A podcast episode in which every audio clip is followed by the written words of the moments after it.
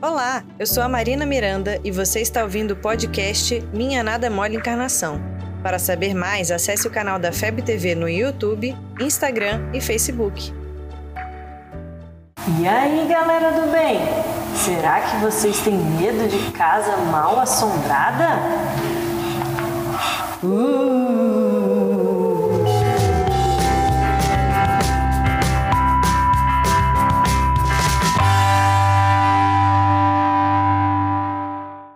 Então, galera, essa aqui não é uma casa mal assombrada, é um museu aqui da FEB, mas tem umas coisas antigas que dá pra gente brincar como se a gente estivesse num lugar mal assombrado. Tem muita gente que tem medo de casa mal assombrada, né?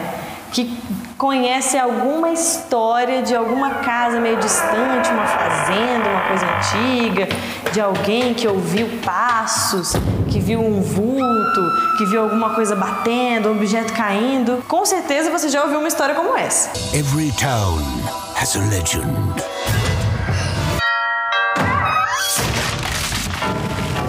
Bom, não sei se vocês lembram, mas as irmãs Fox, elas se comunicavam com os espíritos dentro da casa delas, porque eles batiam nas portas, então meio que era uma casa mal assombrada.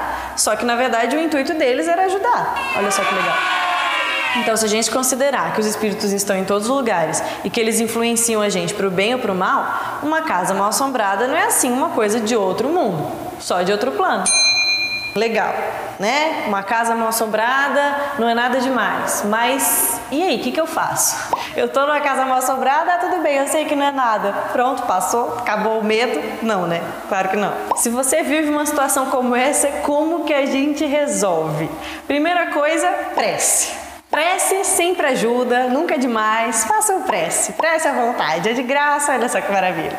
E com certeza vai ajudar, junto também com o Evangelho no lar, enfim. Por quê? Porque aí vocês vão mudar a vibração daquela casa. E aí os espíritos, se eles precisam de ajuda, eles vão ser ajudados. E se eles estão fazendo aquilo por pura maldade, aí eles não vão mais querer ficar lá. Outra coisa que pode ajudar também é se o médium sabe que ele é médium e ele trabalha a sua mediunidade. Porque com certeza, trabalhando a sua mediunidade, ele vai conseguir controlar um pouco esses fenômenos, entendeu? E já vai ajudar bastante. Claro, se todo mundo da casa tiver bons pensamentos e boas atitudes, isso vai ajudar a mudar a vibração da casa também. E aí os espíritos que vibram daquela forma vão se aproximar. E aí, com certeza, se eles quiserem dar alguma comunicação, não vai ser para assustar ninguém, né? Ou seja, se a casa está mal assombrada, quem tem que desassombrar é você. Você ouviu o podcast Minha Nada Mole Encarnação. Siga a gente nas redes sociais, arroba FebTV Brasil. Até o próximo programa.